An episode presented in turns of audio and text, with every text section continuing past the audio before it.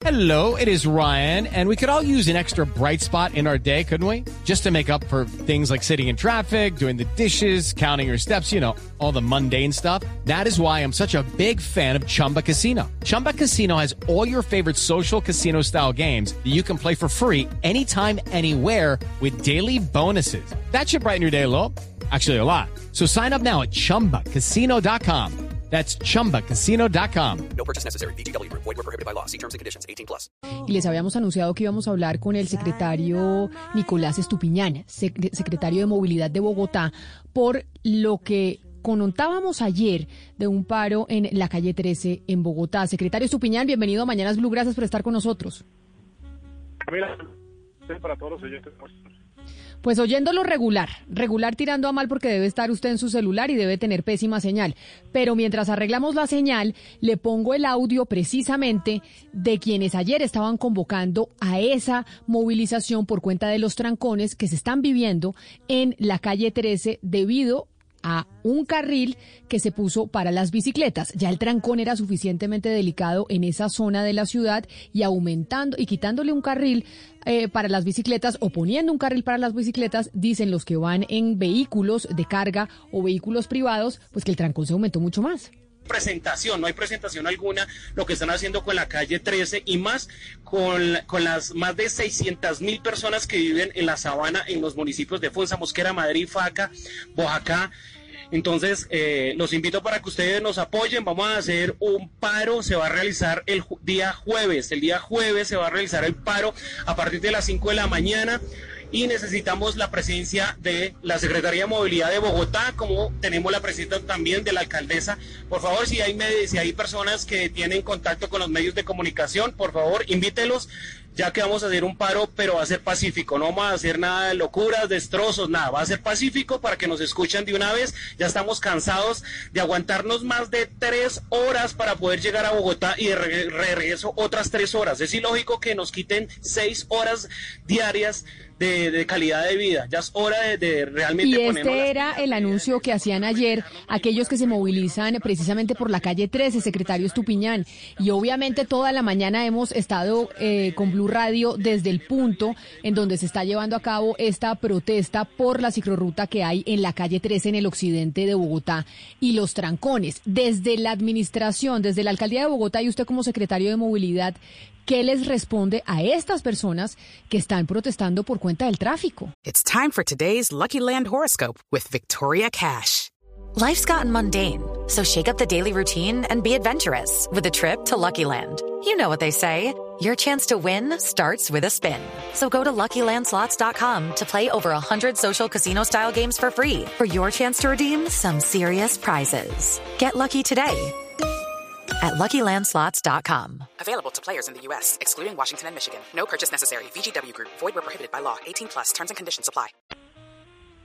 Camila, pues le respondemos varias cosas. La primera es que desde febrero, desde antes de que empezara la pandemia, nosotros hemos venido trabajando con el secretario Jorge Godoy de Cundinamarca y con todos los alcaldes de la Sabana de Occidente para buscarle soluciones al corredor de la calle 13. Este no es un tema nuevo. Los trancones en la calle 13 no surgen ahora a partir de la ciclorruta, no son nuevos y claramente es una problemática que Bogotá y la Nación no ha resuelto durante los últimos años. Hemos instalado unas mesas de trabajo desde febrero. En febrero yo personalmente hice un recorrido, fuimos con transportadores, con los alcaldes de la Sabana, para identificar puntos específicos en los que podíamos mejorar señalización, gestión en vía. Eh, tenemos más de 25 personas que están atentas a todos los problemas que puede haber en esta carretera. Pero Camila, es muy importante que todos sepan que este es un proceso natural de redistribución del espacio público, siendo absolutamente conscientes de la importancia que tiene este corredor. Este corredor es el corredor más importante de Bogotá y de la región. Sabemos también que es el corredor que más siniestros viales tiene para los ciclistas. El año pasado nosotros tuvimos 18 fatalidades, 18 muertos en este corredor. Y por eso es que hemos venido tomando estas acciones. En este momento, Camila, nosotros pasamos de tener, antes de pandemia, en el año 2019 teníamos 1.580 ciclistas. Hoy estamos teniendo en ese corredor, en el pico de la mañana, hoy en el pico de la mañana estamos teniendo 6.420 ciclistas. Entonces, estos números también reflejan la importancia que tiene este corredor para todos los distintos actores. Mañana vamos a tener una mesa de trabajo, como la hemos venido teniendo, como les digo, desde febrero, con todos los representantes, con los alcaldes, eh, para ver entonces qué otro tipo de soluciones podemos entregarle a la comunidad, entendiendo que tenemos que primero proteger la vida y luego ver entonces cómo distribuimos ese espacio que queda mientras que probemos las soluciones estructurales. Secretario Estupiñán, Gonzalo Lázaro, el encargado de la música, hoy antes de esta entrevista con usted puso una canción de Tok Tok que se llama Alone Again, solo otra vez.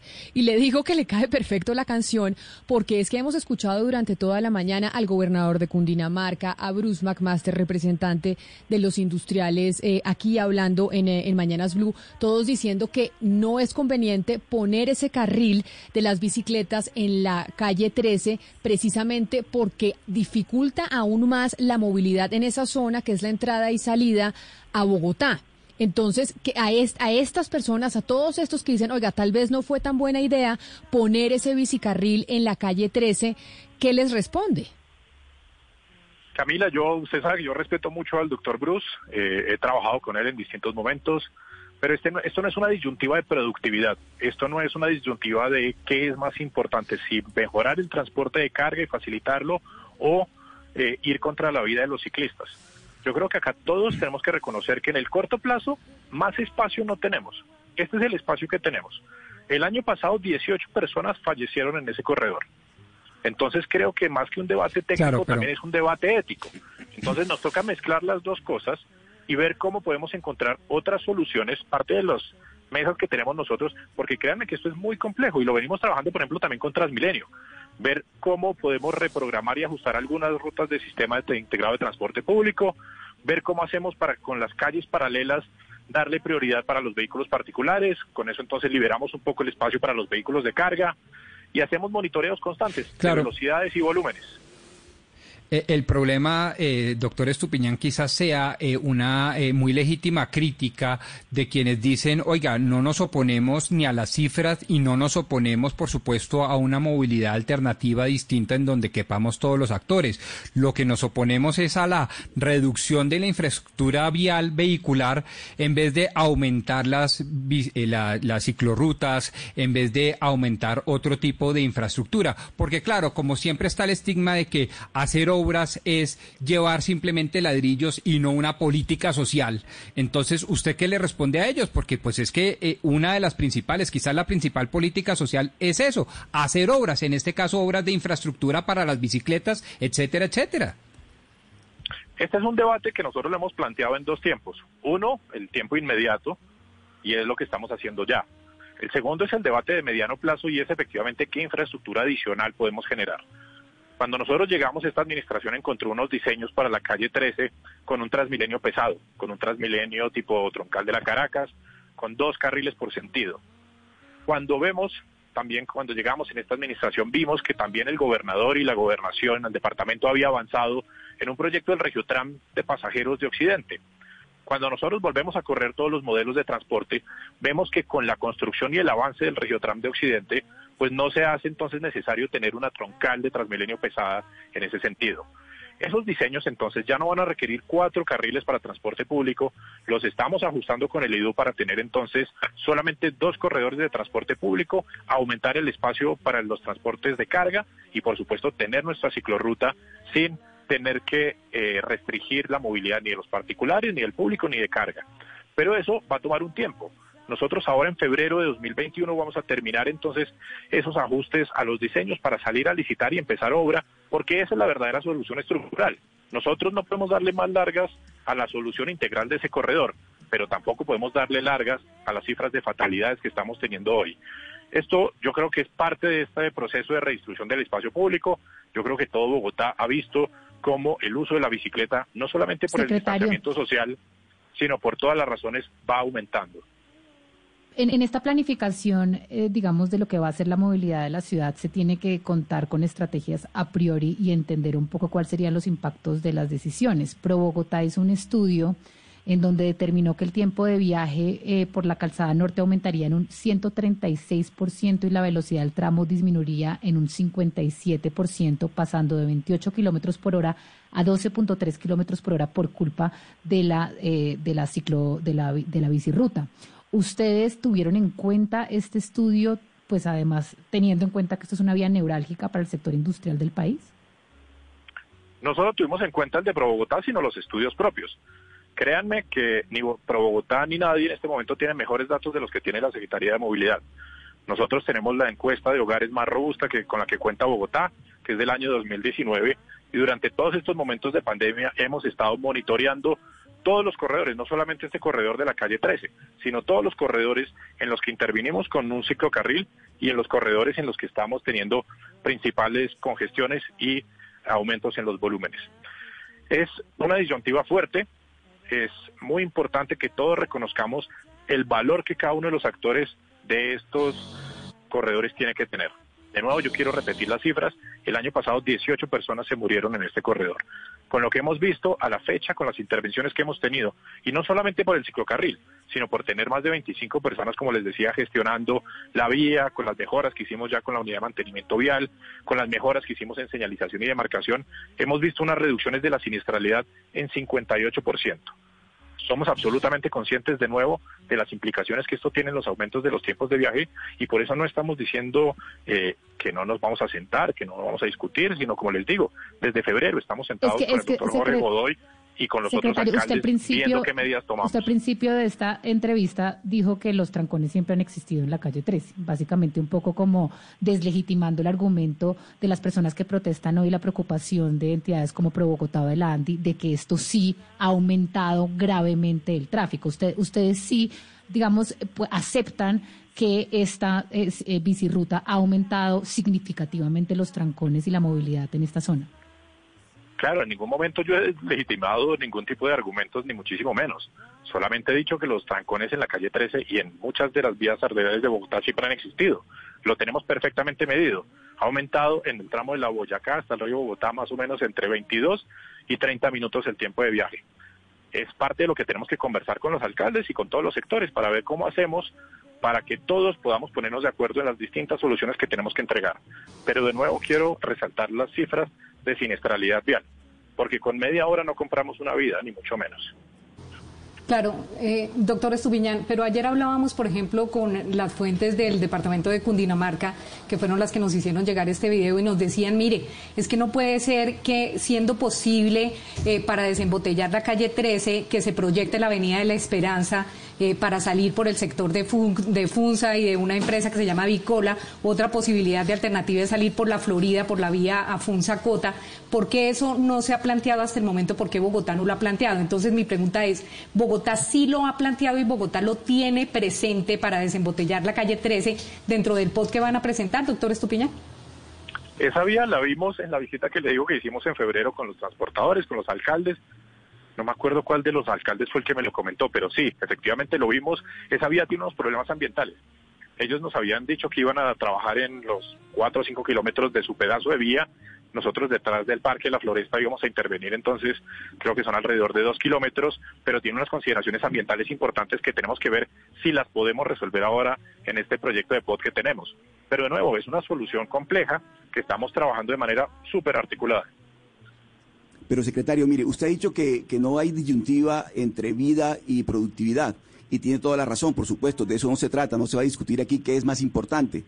Pero sin duda alguna la productividad, no solamente de Bogotá, sino del país se afecta porque estamos hablando de una vía principalísima para la producción nacional. ¿Ustedes tienen las cifras de, qué manera se afecta la productividad de Bogotá con estos trancones constantemente y sin que, se sin que aparezca una solución estructural a la situación?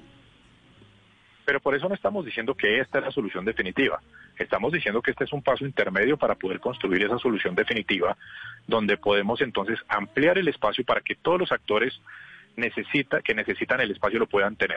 Eso como, como primera medida. Como segunda medida, claro que somos conscientes de nuevo de la productividad que tiene este corredor y de nuevo, no solamente para Bogotá y para la región, sino para el país. Por eso medimos constantemente los volúmenes y las velocidades. Pero yo, yo, les quiero hacer una pregunta. Esos 6.000 ciclistas, 6.500 ciclistas casi que pasan por ahí, pues son ciclistas, no son recreativos, no son ciclistas como los de patios, que van a hacer deporte, son trabajadores que están con orígenes y destinos sobre el corredor, que trabajan en esas fábricas, en esos talleres y en esas bodegas. Entonces, pues claro que también estamos teniendo unas mejoras en los tiempos de viaje para ellos, pero de nuevo les estamos cuidando la vida a ellos. Entonces, en términos de productividad, somos conscientes que necesitamos mejoras estructurales y por eso las eh, el cronograma que les contaba para trabajar en este corredor con el IDO.